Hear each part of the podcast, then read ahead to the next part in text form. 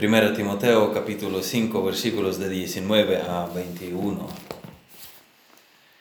Contra un anciano no admitas acusación sino con dos o tres testigos. A los que persisten en pecar, repréndelos delante de todos para que los demás también teman.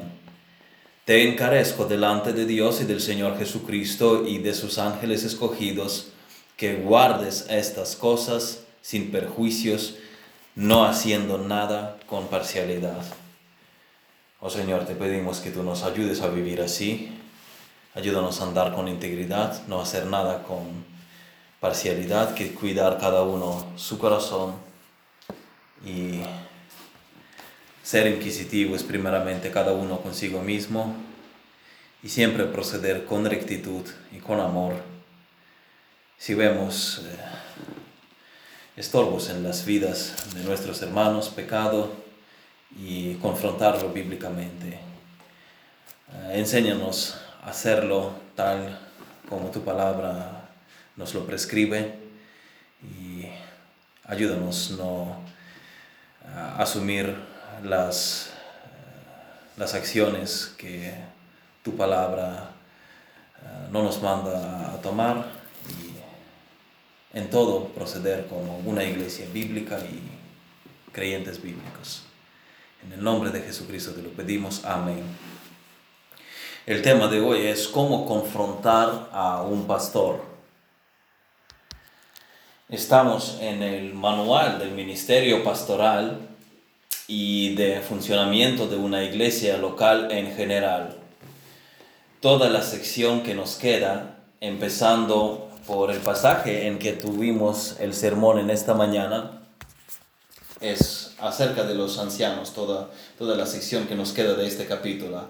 capítulo es sobre los ancianos o pastores. Ahora Pablo, a la pregunta que tal vez muchos miembros de la iglesia plantean, eh, da respuesta. ¿Qué hacer con un pastor que peca? Cómo confrontarlo, cómo proteger el testimonio de la iglesia, cómo proteger su pureza, cómo proteger a los pastores falsamente acusados. A todas estas preguntas se dan simples respuestas en este breve pasaje en este solemne llamado de Pablo a Timoteo a proceder exactamente así como el Espíritu Santo lo inspiró a escribir. Te encarezco delante de Dios y del Señor Jesucristo y de sus ángeles escogidos que guardes estas cosas. Es un llamado a tomar estas cosas con la máxima seriedad. Habrá quejas contra los pastores en la iglesia Habrá quejas justificadas porque el pecado mora en nosotros. Y a primera vista la apariencia piadosa y de conocimiento de la palabra no siempre refleja carencia de la integridad en el caminar privado de una persona negligente, vencida por pecado y que ocupa un cargo en la iglesia. Habrá momentos en que la gente se quejará de los pastores quienes habrán hecho algo que no deberían haber hecho. O habrán dicho que no deberían haber dicho. Habrá quejas justificadas. Y habrá quejas injustificadas por la misma razón, por el pecado, pero esta vez por el pecado de los que se quejan del pastor sin tener motivos suficientes. Hay orgullo, hay ambiciones, hay indisposición de ser pastoreados, hay confusiones, hay diversas problemáticas y hay razones equivocadas para quejarse del pastor. Así que vamos a contestar a estas dos preguntas sobre la legitimidad de la queja y terminamos nuestra reunión. Primera, cuando la queja contra un pastor no debe ser admitida. Las instrucciones aquí son muy simples y la técnica de la admisión de una queja es muy sencilla. Todo depende de si la queja viene de una sola persona o de los testigos también, de otros testigos. Contra un anciano no admitas acusación sino con dos o tres testigos. Y segundo, cuando la queja contra un pastor debe ser admitida y procesada. Primera pregunta era cuando no admitimos quejas contra un pastor. Y según nuestra segunda pregunta es cuando sí que tenemos considerar una queja en contra de un anciano u obispo o pastor de la iglesia. Los dos versículos que quedan, el versículo 20 y 21, nos hablan del procedimiento en el caso de cuando la queja tiene fundamento. Así que empecemos. Primero entonces, cuando la queja contra un pastor no debe ser admitida. Nuestro pasaje lo dice claramente. Contra un anciano no admitas acusación sino con dos o tres testigos. Ahí está la respuesta, todo es muy sencillo cuando dos o tres personas pueden confirmar que fulano tal y tal, eh, quien ocupa el cargo de un pastor o del pastor, si es una iglesia pequeña y solo necesita un pastor, está en algún pecado. Cuando hay testigos que lo confirman. Pablo dice que para ser acusado un pastor debe existir una queja formal no alguna información no verificada. Acusar a un pastor es una cosa seria. Está todo, todo un ministerio en juego. Está en juego el testimonio de la iglesia en la comunidad. Está en juego, están en juego las almas de las personas que forman la membresía de esta iglesia, que pueden escandalizarse, debilitarse en fe, desanimarse, decepcionarse, dejar la iglesia. Así que es un asunto serio. Esto no se toma a la ligera. Aquí se hace caso, aquí no se hace caso, más bien aquí no se hace caso a cualquier comentario negativo. Los puede haber bastantes. Así que la instrucción es esta, contra un anciano no admitas acusación sino con dos o tres testigos. Si es una sola persona, simplemente no se considera. Lo siento, pero si eres el único que habla esto, esto no se procesa. Si alguien dice que el pastor hizo o dijo tal y tal cosa, simplemente pasarlo por alto. Si no hay dos o tres testigos del mal hecho o dicho. Si una hermana o un hermano dicen que el predicador lo dijo, pero nadie más lo dice, el comentario debe ser ignorado. Es tu palabra contra la de él. Si no hay nadie más colaborando, no tomar ese camino de quejas triviales. A veces las personas tienen un espíritu de queja, se ofenden innecesariamente y se meten con el pastor. La iglesia debe proteger a su pastor de las quejas triviales. La iglesia necesita proteger a los pastores de quejas no sustanciales. También, especialmente y tristemente en algunas iglesias establecidas, hay lucha por el poder. Lucha entre partidos por el púlpito es una triste realidad que si no a menudo, pues en algunas instancias las pudimos haber contemplado. Es fácil que este, en este ambiente las quejas contra el liderazgo actual surjan a diario. No recibimos las quejas que no vienen de dos o tres testigos. Este es el principio bíblico. Esto se nos dio por escrito. Puede haber chismes, pero lo que podemos atender es únicamente una queja legítima y observación hecha con rigor, una queja formal, con gente dispuesta de llevarlo ante toda la iglesia, dispuesta de ir hasta el final, eh, puesto que el versículo siguiente nos lleva a este punto, a los que persisten en pecar, repréndelos delante de todos para que los demás también teman. Esto se lleva al nivel de la iglesia. Si hay una acusación sustancial contra un pastor, esto se, se investiga y se presenta ante toda la iglesia y luego entraremos en estas consideraciones. Así que si hay personas dispuestas de ir al final y no es una sola persona, pues ahí es cuando hacemos caso y nos metemos en una investigación. Si es una queja trivial, si es una queja de una sola persona, lo sentimos, pero la Biblia nos prescribe que la pasemos por alto. Pero ¿qué pasa si mi queja es legítima y yo soy el único testigo? Entonces ve a la persona, ve a la persona y habla con él como habíamos leído al principio, Mateo 18, 15 dice, por tanto, si tu hermano peca contra ti, ve y repréndele, estando tú y él solos. Si te oyere, has ganado a tu hermano. Ok, tú dices que Señor tal y tal ha pecado y eres el único testigo de ello. Entonces, ora por él y ve, confróntale tú a él a solas Muchos retroceden en esta fase. Muchos han expresado quejas triviales por cuestiones personales, no teniendo nada sustancial de decir en contra del pastor.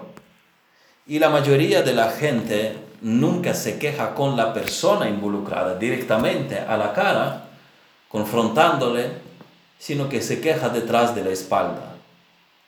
En este caso, los que pecan son los que hablan a espaldas, no los que directamente confrontan. Esto es difamación. Esto es usar nuestra lengua de manera inapropiada. Ok, dirá alguien, creo que todos nosotros hemos pronunciado algún mal de otra persona en alguna ocasión, cuando esta persona no estaba presente. ¿Hemos pecado entonces siempre usando mal nuestras lenguas? Pues a esta pregunta no hay respuesta corta. Si tu intención es difamar a una persona sin tú haberla confrontado personalmente, mostrando la cobardía, si tuvieses que confrontar, entonces sí es mal el tú hablar detrás de la espalda que cuando entra la persona te callas y sonríes como si nunca tuvieras nada en contra de esta persona. Pero también hay simplemente casos cuando tenemos que traer informes sobre alguien, por ejemplo, para advertir del peligro. Digamos, una joven de la iglesia ha recibido una propuesta de casarse. Ella te pregunta, ¿qué opinas sobre el pretendiente? Es una cuestión muy delicada porque el casamiento es la cuestión más importante de la vida después de la salvación del alma. No queremos estropear la vida de nadie opinando ni en una dirección ni en otra, ni disuadiendo a la persona, ni e, empujándola al desastre. Pero si tuviésemos alguna información desagradable verificada sobre el candidato, lo malo sería no informar y no advertir a la hermana del peligro. Así que nosotros informamos, es dar un informe. Mira, eso es lo que sabemos. O por ejemplo, eso es lo que me han dicho por estas y estas fuentes. Yo mismo no lo he verificado, pero presta atención a esto e indaga. Así que hay situaciones en que simplemente se requiere de nosotros que demos un informe. Y cuando es un informe, es, es lo que hay. Nosotros informamos lo que sabemos acerca de la persona por, por una determinada razón, para advertir de cierto peligro. Pero un caso totalmente diferente es cuando nadie te pide un informe tú personalmente tienes un asunto contra el pastor, te moleste simplemente, la persona no te simpatiza, te irrita, hace algo según la escritura exige y esto te molesta por tu rebeldía, los pastores deben ser protegidos de estar a menudo involucrados en las intrigas y batallas carnales. Así que eh, sin dos o tres testigos, simplemente no recibir la queja.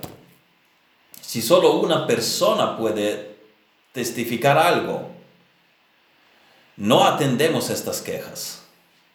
Así es como evitamos las críticas vacías. Tienes queja tú solo, ve y habla con el hombre tú y él. Pero si hay dos o tres personas que pueden testificar de una infracción de las normas bíblicas, de la conducta cristiana, de la doctrina, si el pastor dijera algo herético, si tú dices que él dijo algo y él dice que no, no se puede considerar este caso, pasarlo por alto.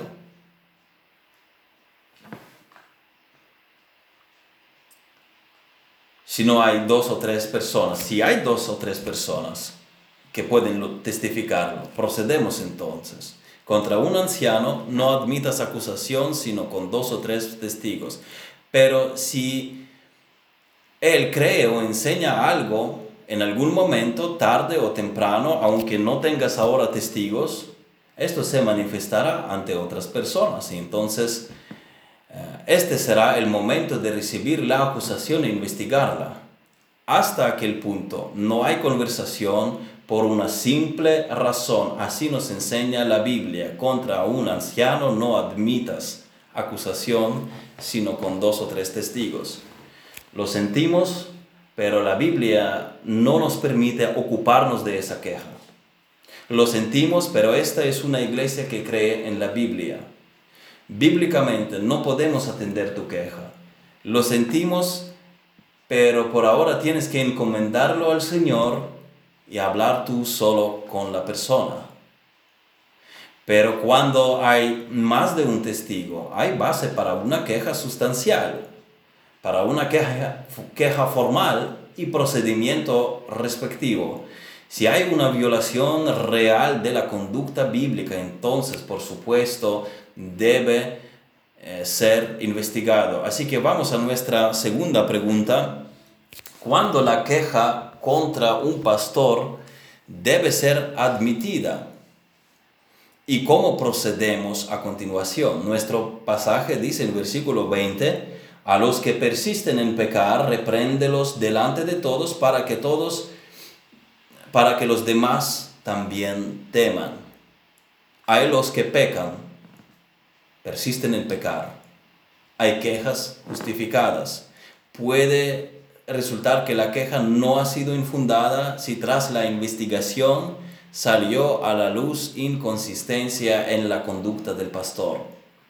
Cuando hay una queja sustancial y hay dos o tres testigos, tenemos que tomar tiempo para investigar el asunto hasta llegar a la verdad. Vienen dos o tres hombres y dicen, hemos visto esto, o hemos oído esto de el que estuvo hablando.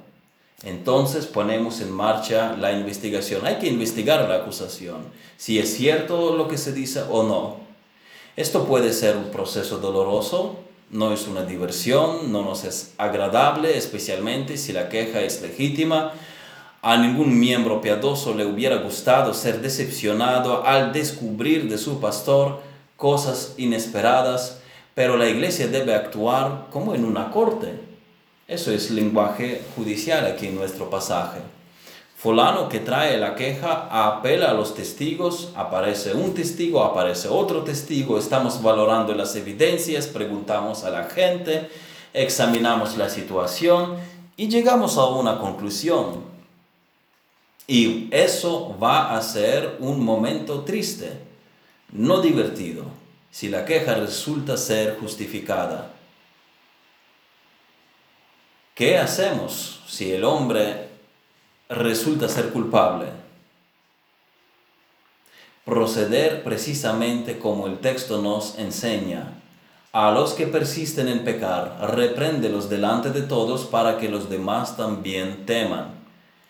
Este principio de tratar el pecado frente a toda la congregación puede ser aplicado a todos los cristianos si un pecado prolongado y sin arrepentimiento tiene lugar en la iglesia. Pero el contexto inmediato es el trato con los pastores que pecan. Tiene que haber reprensión frente a todos Toda la iglesia ha encomendado el cargo del pastor a esta persona. Ahora debe responder ante todos. Es responsable ante toda la iglesia. Él es responsable ante Dios, pero también es responsable ante la iglesia. Y ahora debe rendir cuentas de lo que ha hecho. La iglesia había otorgado su confianza y apoyo al pastor. Y lo que ha ocurrido debe ser tratado ahora ante toda la iglesia. Él ha violado gravemente su responsabilidad no solo con Dios, sino con la iglesia. Debe ser comunicado a la iglesia. Y también añade, para que los demás teman. Este temor salubre de ser públicamente reprendido es una buena medida preventiva la reprensión pública cuando sea necesaria, porque no siempre lo es, ayuda a toda la iglesia a tomar en serio el pecado y hace que los creyentes sean conscientes del peligro de que el pecado se cuele en el ministerio cristiano y el pecado se trata en serio. Así que si hay quejas por parte de dos o tres testigos, el asunto se pone bajo la investigación. Supongamos que la situación es el pecado de adulterio, por poner un ejemplo. El acusado escucha a los testigos y tiene la oportunidad de responder. Si se confirma el fallo moral por parte del anciano, se confronta a este pastor a solas antes de sacarlo ante toda la iglesia para saber qué clase de reunión será ante la iglesia. Se sacará porque así nos prescribe versículo 20, pero antes hablamos con él para saber si será una reunión con toda la iglesia con el arrepentimiento y restauración del anciano, del miembro de la iglesia más bien, él va a ser dimitido, pero hablamos primeramente en privado para saber cuál es su sentir en cuanto a lo ocurrido. O por otra parte, será una reunión sin el arrepentimiento, una reunión de anuncio, que tristemente ocurrió esto.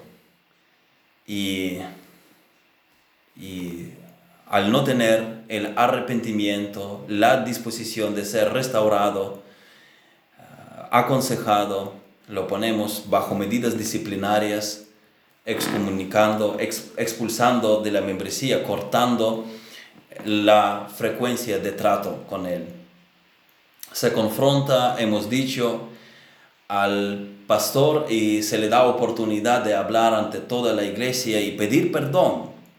Si el anciano admite y quiere ser perdonado y restaurado, entonces nosotros, por supuesto, ponemos el procedimiento en marcha. Por supuesto, él será dimitido, hemos dicho, de su cargo y será sometido a la consejería pastoral en la iglesia para enderezar su vida. En la reunión se tratará, se tratará este punto. El hombre, habiéndose arrepentido, estará confesando públicamente ante la iglesia su pecado.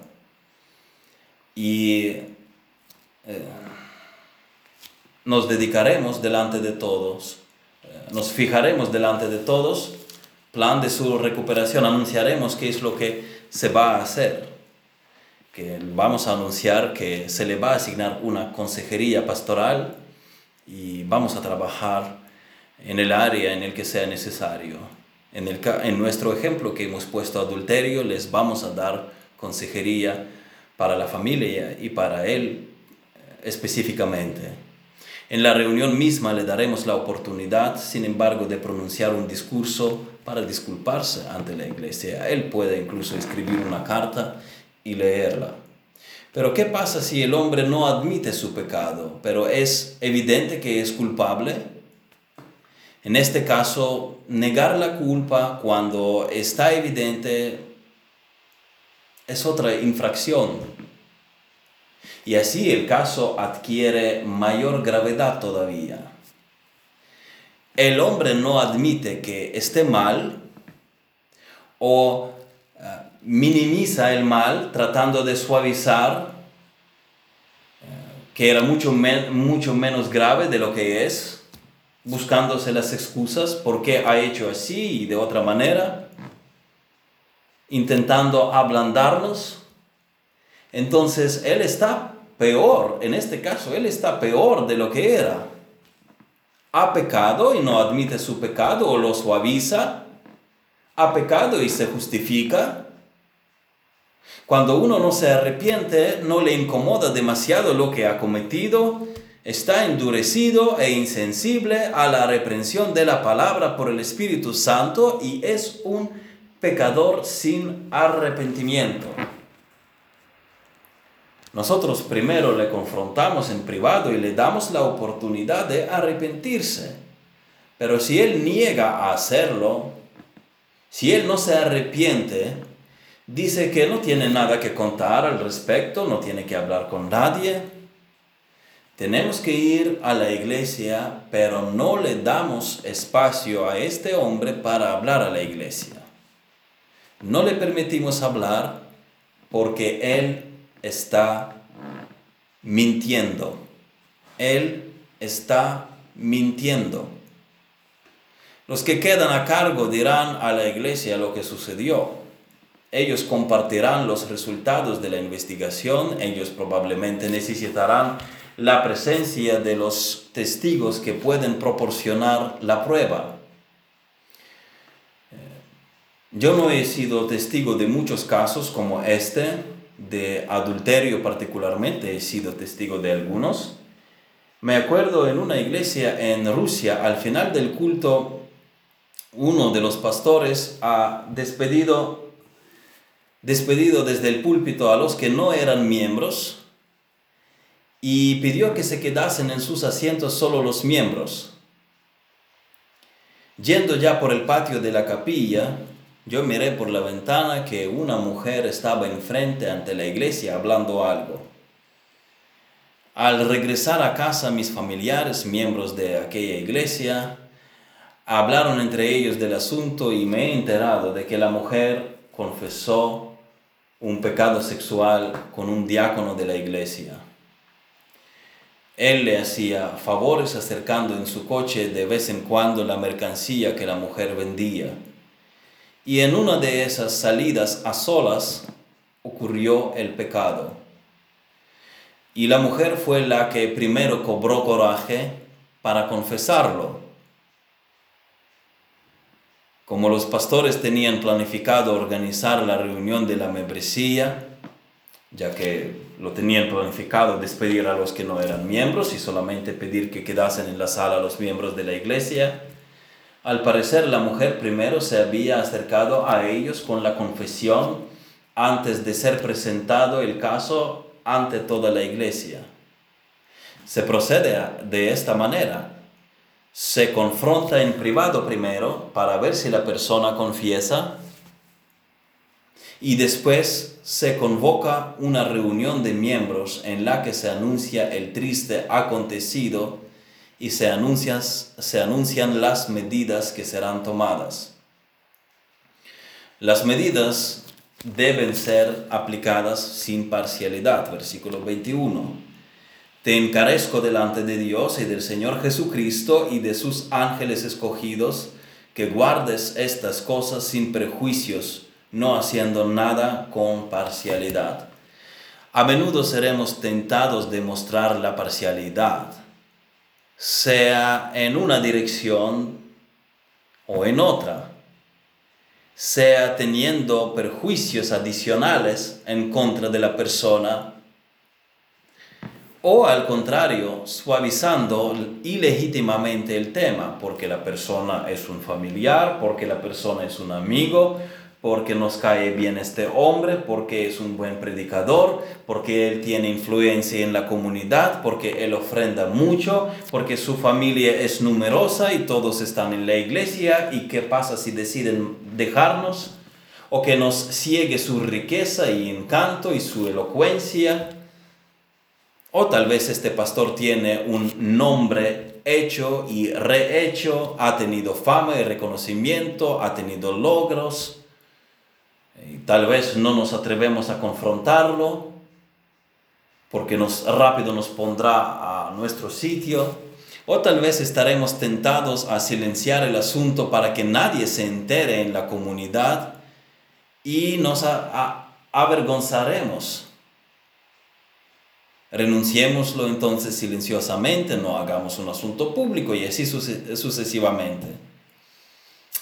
Actuar así no sería un buen testimonio a la comunidad, al contrario, será peor. Si la comunidad se entera, es peor todavía.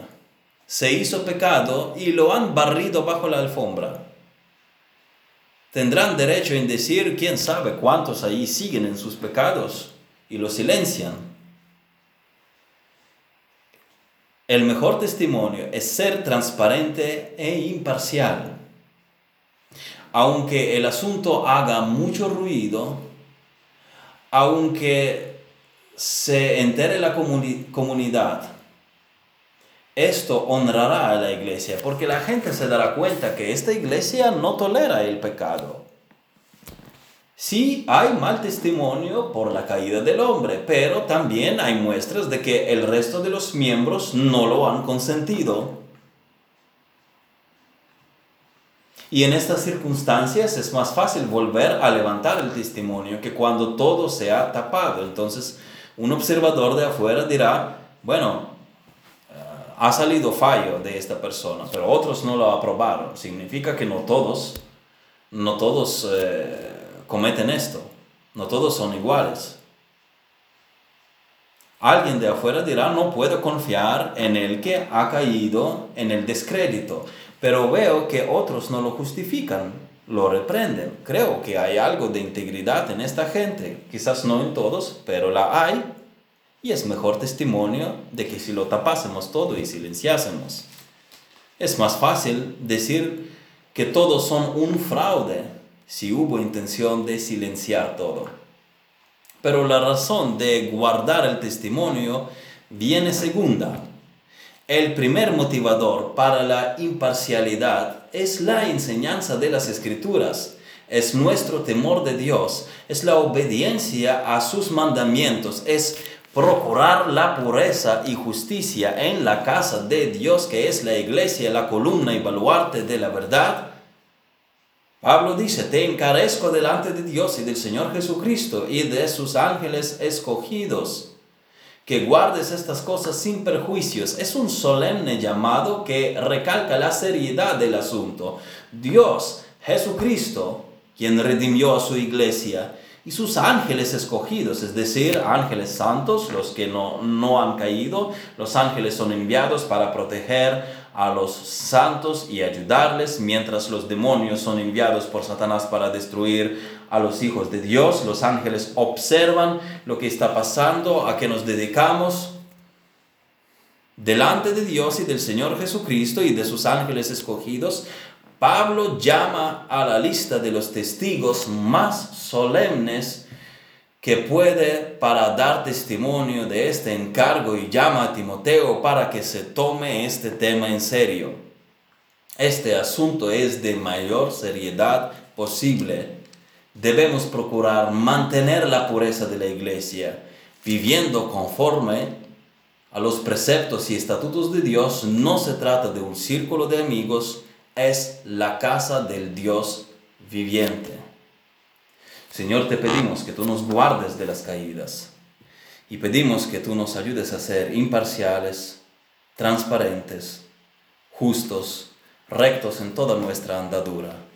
En el nombre de Jesucristo te lo pido. Amén.